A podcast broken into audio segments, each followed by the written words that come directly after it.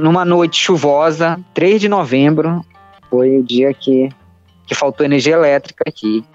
Quem você ouve falando é o Bruno Nascimento, professor de História da Rede Estadual de Macapá, no Amapá. Nessa noite de muita chuva, houve um incêndio em um gerador de energia e quase 90% da população do estado ficou sem luz por cinco dias. Quando a energia voltou, foi em sistema de rodízio, e isso durou por mais duas semanas até a situação ser normalizada 22 dias depois. Eu não tinha água, muita gente não tinha água potável. Eu fiquei escandalizado, porque eu, eu moro num lugar relativamente isolado, relativamente estruturado. Mas eu saí na cidade, então filas e filas de gente querendo comprar gelo. Bruno estava em casa quando acabou a luz. Ele ficou quatro dias isolado, sem ter notícias nem da própria mãe, que mora no centro da cidade. Como não tinha sinal de internet, eles só se reencontraram quando ele conseguiu uma carona. Foi trágico mesmo, além dos efeitos emocionais. Então, depressão, síndrome do pânico, tudo que você imaginar, ansiedade, coloque no bolo tudo isso. Professora Jaqueline da Silva Reis dá aula de francês na rede estadual de Macapá. Pela proximidade com a Guiana Francesa, o Estado tem um acordo que prevê o ensino da língua na rede pública desde 1999. Ela conta que estava no meio de uma aula de mestrado quando a luz acabou, o que é uma situação comum na cidade. Ninguém esperava que estava por vir.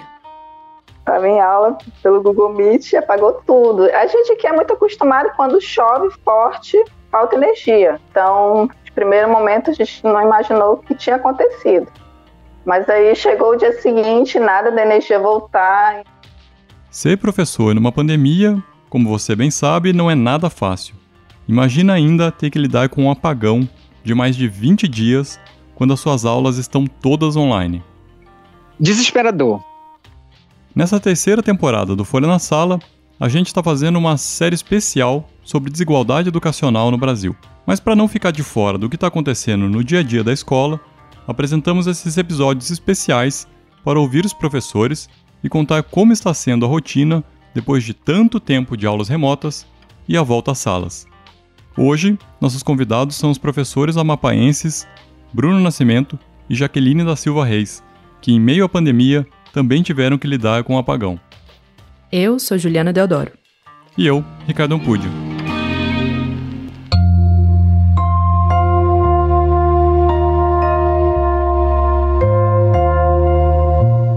Muitas cidades do Brasil, em Macapá, os últimos meses foram de tentativas e erros no ensino online. No primeiro semestre, nas escolas do Bruno e da Jaqueline, as atividades eram enviadas por WhatsApp para os pais dos alunos, que devolviam também pelo celular. Aqueles que não tinham acesso à internet podiam retirar na escola os exercícios impressos. Segundo uma estimativa da escola, cerca de 80% dos estudantes foram atingidos, de receberam material, esses materiais que eu acabei de citar, estiveram acesso, ou, ou pelo WhatsApp, enfim, foi um número considerável. Em setembro, as escolas passaram a transmitir aulas ao vivo, também pela internet, mas a presença não estava lá essas coisas.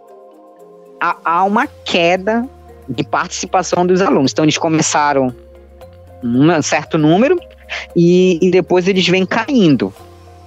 Isso eu falo no geral na escola, não necessariamente com, com as minhas turmas, que eu trabalho pela manhã, e pela manhã há, há uma maior participação, mas, por exemplo, meus colegas da tarde reclamam.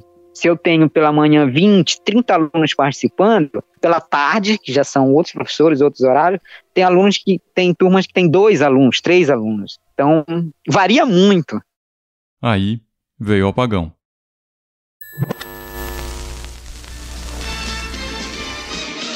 Macapá e outras cidades do Amapá estão há 23 horas sem energia.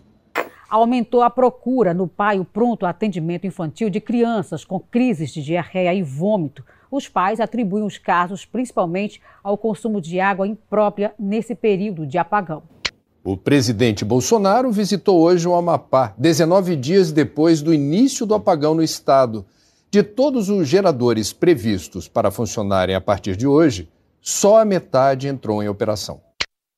Junto com toda essa situação do apagão, veio um outro problema, né? Sem energia elétrica, as escolas simplesmente ficaram sem ter como transmitir as aulas. foi, virou um caos, porque eram filas enormes. No posto de gasolina, um parente meu ficou quase oito horas para poder abastecer.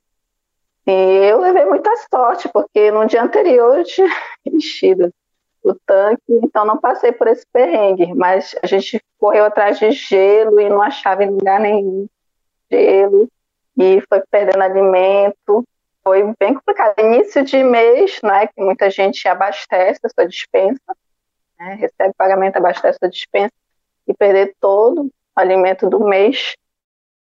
As, as maquininhas de cartão não funcionavam praticamente em nenhum lugar. Hoje em dia a gente só anda com cartão, não anda mais com cédulas. Então, foi uma correria das pessoas, primeiro atrás de gelo, que não tinha como manter os alimentos, depois combustível para colocar nos geradores também no carro, depois filas nos bancos.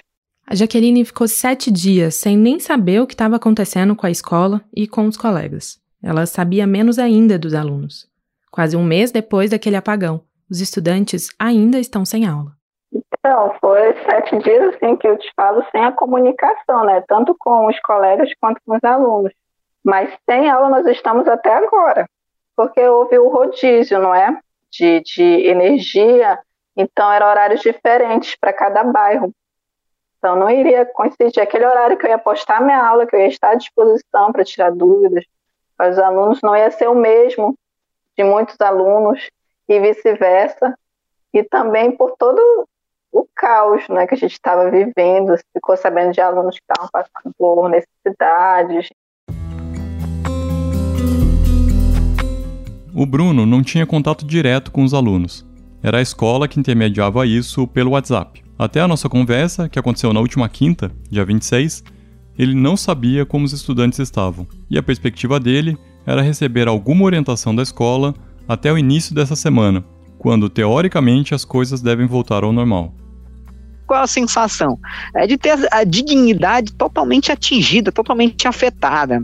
Uma sensação também de abandono. É, a gente, nós nos sentimos totalmente abandonados pelo poder público, pelos poderes públicos, sejam as esferas quais forem, estadual, municipal, federal. E muitos desses que estão nessas áreas que eu falei que a gente chama de baixada, ou área de ressaca, ou lago, que eles vivem num lago mesmo. É, constroem no lago, que não tem onde morar. E muitos desses são meus alunos, estão aí. Eu não sei como é que eles estão agora. Como eu disse, a gente está tentando nos reerguer por enquanto, e vamos ver agora quando voltar essas aulas, e principalmente quando voltar presencialmente, que é aí que a gente vai ter uma noção melhor e maior do que aconteceu em tudo isso. E a gente espera que essa pandemia passe. Como eu te disse, aqui os índices estão crescendo, crescendo, crescendo, crescendo, da pandemia. Macapá é uma das capitais brasileiras que tem apresentado uma crescente de casos de Covid-19 e esse número começou a aumentar depois do apagão. Para nós amapaenses, com mais esse apagão, a gente ficou assim bem desgastado, sabe, com tudo isso, porque o nosso estado estava com os índices elevados aqui do coronavírus e a gente ainda no apagão, então não foi nada, né? Nada fácil mesmo para gente. Então, nesse sentido, Houve sim, sabe? O momento da gente se perguntar até como, como saber lidar com tudo isso, a gente não sabe. A gente está vivendo assim um dia após o outro mesmo. E tentando seguir, fazer o que dá para fazer, porque a gente sabe que, que se a gente não fizer nada, deixar o aluno fora né, do contato com a instituição educacional, isso vai gerar ainda mais prejuízos para eles. Então, a gente tenta fazer o que pode e realmente só o ano que vem ou mais à frente a gente vai ter uma noção do que tudo isso que a gente passou acarretou consequências negativas e positivas.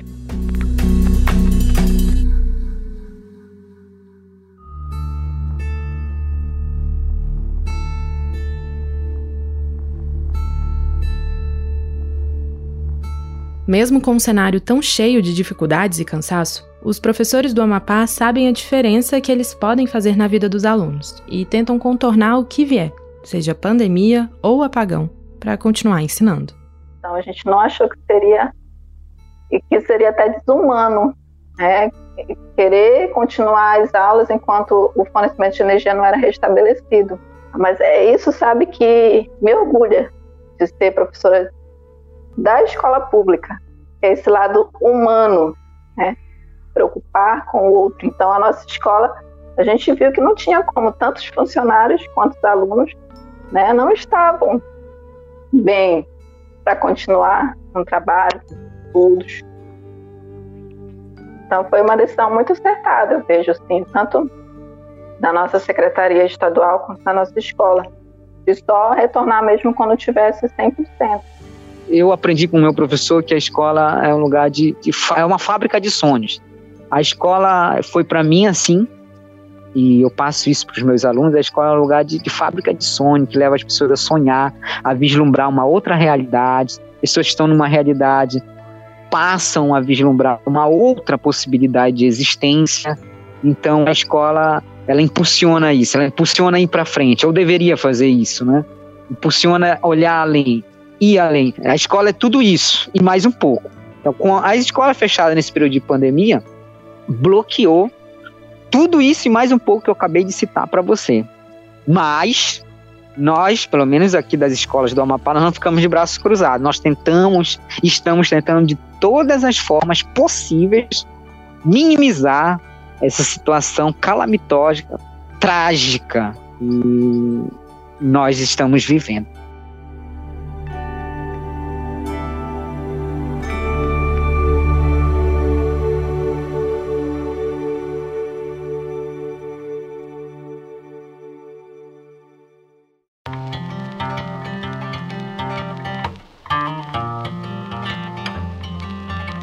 Esse foi Folha na Sala, o podcast da Folha para professores, em parceria com o Itaú Social. Na semana que vem, a gente continua discutindo desigualdade e vamos entender como muita gente ainda é excluída da escola. Se você também quer contar como está sendo a sua rotina, escreve pra gente. Nosso e-mail é educação.online@grupofolha.com.br. Também estamos no Twitter como arroba Folha na Sala. Esse episódio usou áudios da TV Globo.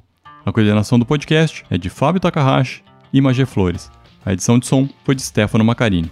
Até mais. Tchau.